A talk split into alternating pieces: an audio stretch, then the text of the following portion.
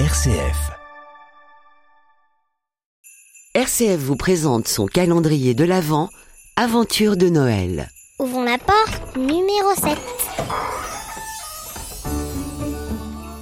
Voilà, moi je voudrais vous parler ce matin d'un épisode de solidarité en milieu rural.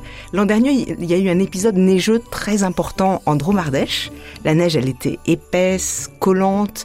Elle s'est abattue en plus fin octobre, donc il y avait beaucoup d'arbres euh, cassés.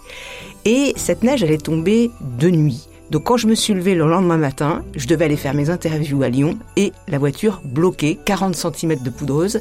Il n'y avait plus de chemin, plus de repères, tout était blanc, le téléphone avait sauté, plus d'électricité.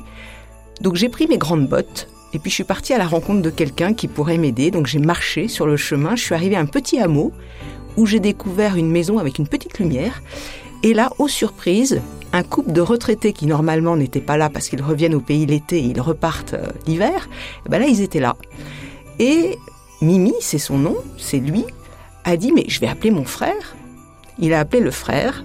Le frère a appelé la personne qui dans le village fait office de chasse-neige avec son tracteur. Et un quart d'heure après, montre en main, l'engin arrivait, il a déneigé tout le chemin. Et ce jour-là, j'ai pu partir au travail comme si de rien n'était. Et ça me semblait complètement impossible vu la situation. Et cette solidarité m'a vraiment touchée parce que euh, bah, j'étais complètement paralysée. Et puis, euh, depuis, Mimi et sa femme sont devenus vraiment des amis. On se rend des petits services de temps en temps. Voilà. Euh, Mimi, il a juste passé un tout petit coup de fil, mais ce jour-là, il m'a sauvé la vie. Donc je le remercie. Et puis marcher dans la neige, franchement, avec 40 cm, c'est magique. Aventure de Noël, l'urgence de la fraternité est à retrouver sur l'application RCF et rcf.fr.